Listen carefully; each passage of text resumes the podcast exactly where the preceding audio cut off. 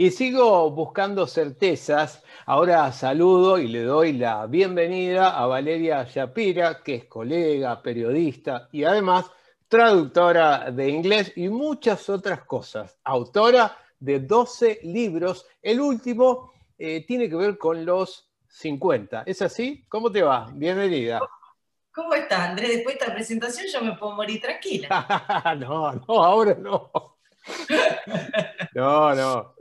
Pero bueno, es un poco breve, pero tuvo recorrido, ¿sí? Empezaste como colega periodista, te conocí incluso hace muchos años allá en América, cuando vos llegaste acá. ¡Eh! Pero vos estás pasando todo el currículum, pero te olvidás la parte muy interesante. Antes que todo eso, fui extra de una película de Olmedo. Ah, bueno, te faltaba. Trabajé de camarera. Eh, hecho de todo en mi vida, de todo. Bueno, todos hemos tenido un trabajo así raro, suelto o no, o distinto, pero bueno, ahí vamos. Todo esto somos y acá estamos. Uno, gracias por este tiempo. Dos, contame de tu libro, porque escuché rebotes de diálogos de gente que te escuchó en otro lado, que están leyendo, que, y bueno, leí parte de tu eh, anticipo, ¿no? De los 50. ¿Cómo es esto? A mis 50 presenté Hola 50, eh, que valga la redundancia, un libro que es una investigación periodística escrita con mi impronta, por supuesto, y de manera autorreferencial. Ya no pido más disculpas por ser autorreferencial, porque descubrí que es mi estilo y que no voy a pedir más perdón por eso. Y si sos vos, eh, en nombre de quién vas a hablar.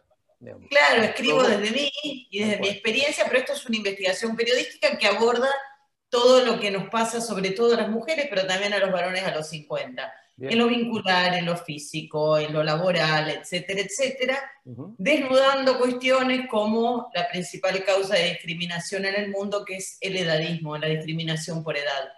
¿sí? Eh, según la Organización Mundial de la Salud, no es ni la raza, ni la religión, ni nada por el estilo, sino que hoy ser viejo en este mundo es un pecado. Así nomás. Tal cual. Y si sos mujer, doble pecado.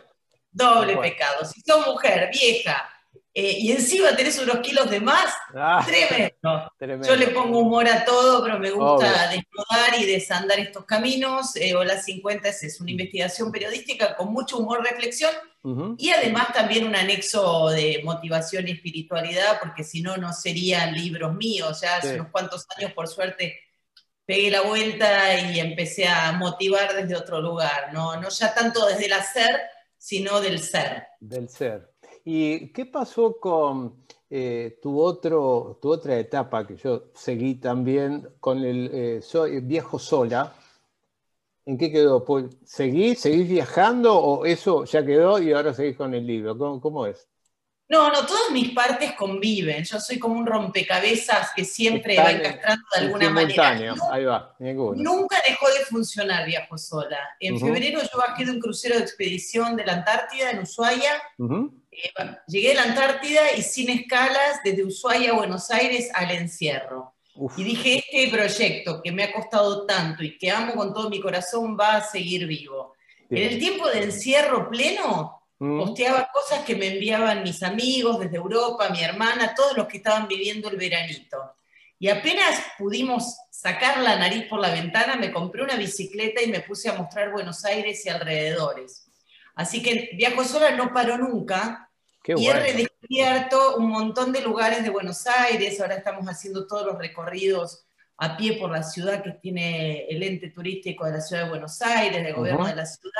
O sea que nos espera un verano a los que yo pienso viajar afuera de Buenos Aires, pero el que dice, uy, qué verano me espera, te espero un verano, un verano perdón, maravilloso si estás dispuesto a conocer la ciudad, ¿no? Qué bueno. Y a conectarte con lo que siempre ignoramos porque está al lado nuestro.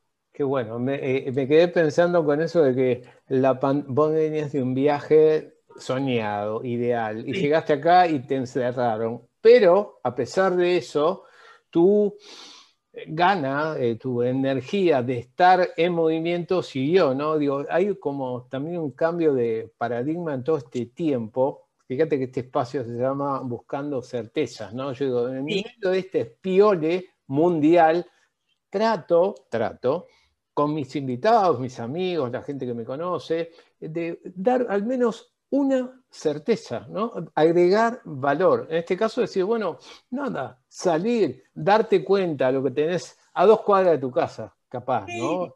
No, no hace falta irte a la India. Sí, sí podés, pero esperá, no, no ahora todavía, ¿no? No ahora. La única certeza, y esto yo lo tengo muy presente desde antes de la pandemia, es que lo único que tenemos es el aquí y el ahora. Entonces realmente yo nunca padecí, si bien tengo ganas de hacer muchas cosas, nunca padecí lo que ocurrió, porque lo tomé como un retiro espiritual, reinventé mis tertulias del amor, eh, del buen amor, las hice por streaming toda la cuarentena, hice el taller del duelo de, los perros, mm. eh, seguí con Viajo Sola, presenté virtualmente Hola 50, que iba a ser presentado en una feria del libro que nunca se realizó.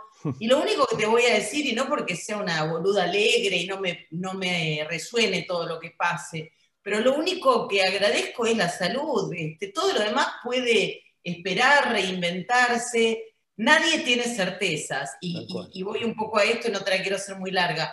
La única certeza que todos tenemos, y me mataron cuando dije esto en el libro, es que nos vamos a morir. Entonces siempre digo, como lo único que sabemos es que nos vamos a morir, ¿qué tal si nos ponemos a vivir ahora, ya, encerrados o no? ¿Entendés? ¿Qué vas a esperar? Cuando me case, cuando me jubile, cuando hace todo ahora, ya, ahora, aquí ahora. Tal cual, porque no sé quién decía en estas charlas ¿no? que uno encuentra en la web y van, vienen, que decía, tu fecha de vencimiento está en la espalda tuya. Entonces, como no podés saber cuándo, decís, seguí, ya para adelante, ¿no? Pero bueno, eso, cosas que uno lee y yo, yo trato de ir incorporando. Eh, eh, vale, ¿cómo sigue tu caminito en lo que queda de este año este, y el año que viene? ¿O es, o es un vivir sin agenda y sin, sí, proyectos, pero sin fechas fijas? ¿Cómo es? A ver, contame. No, yo estoy llena de proyectos y llena de puntas tiradas y quizás me encuentres de acá una semana en Europa si se levanta un poco de la cuarentena. bueno. O, eh, cubriendo los o cubriendo los recorridos a pie por Buenos Aires. O sea, esto suena a muy anárquico y muy laissez-faire, ¿viste? Me dejo llevar. No, no, señor. Digo, hay un laburo detrás de todo este vivir aquí y ahora. O sea, hay este puertitas entreabiertas y esperando a ver cuál abre primero. ¿Es así? Hay 200 puertas entreabiertas, ¿te acordás de las puertitas, de, las puertas del señor López? López, López, claro, una película y una historieta, obvio. Hay millones de puertitas abiertas, hay mucho laburo atrás, mm. y lo único que sé y tengo la certeza es que lo mejor no solo está por llegar, sino que ya está aquí. Por eso vivo cada momento, y la verdad es que me encantaría decirte, viste que hay gente que te dice, bueno, tengo un viaje programado, yo qué sé, nadie sabe nada en este momento del mundo. Tal cual. Y está bueno aprender a convivir sin certezas. Tal cual. Eh, no, me tires abajo el espacio, digo, eh, acá estamos buscando al menos certezas, ¿no? Buscarlas, pero no tenerlas. Es esto, el momento, el proceso. Valeria, gracias por este tiempo, estos minutos, éxitos más con tu libro y bueno, acá estamos para seguir, bueno, conversando un ratito. Muchísimas gracias a vos por, la invitación, la pasé hermoso y bueno, me encuentran a mí y a Viajo Sola en todas las redes, así que los espero por ahí para ver este mix extraño que soy. Mil gracias, un beso grande.